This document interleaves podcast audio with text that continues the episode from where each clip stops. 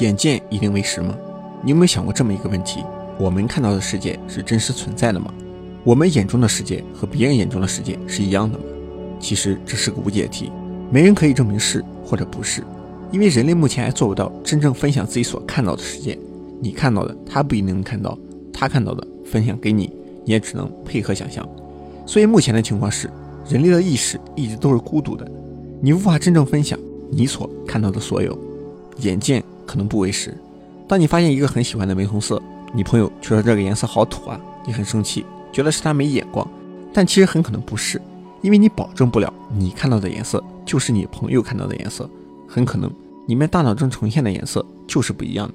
我们之所以能看到东西，是因为环境反射了光线到我们的眼睛里，然后大脑再决定我们能看到什么。所以，我们能看到的世界，某种意义上来说，就是大脑虚构出来的，也可以说是想象出来的。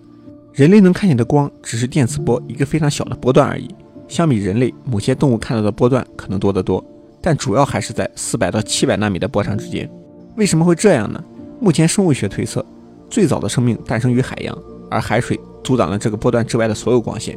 即使后来海洋生物爬到了陆地上，它们也早已习惯了在海洋中的视觉系统，在没有什么进化压力的情况下，视觉系统就一直保留了最初的属性。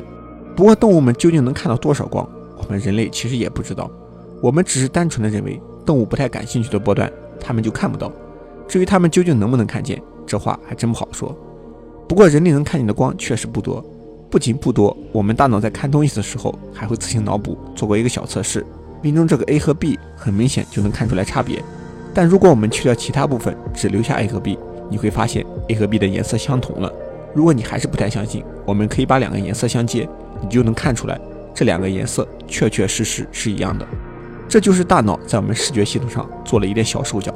至于为什么会这样，生物学家认为这是一种比较原始的生物技能，它可以增加视觉边缘的反差。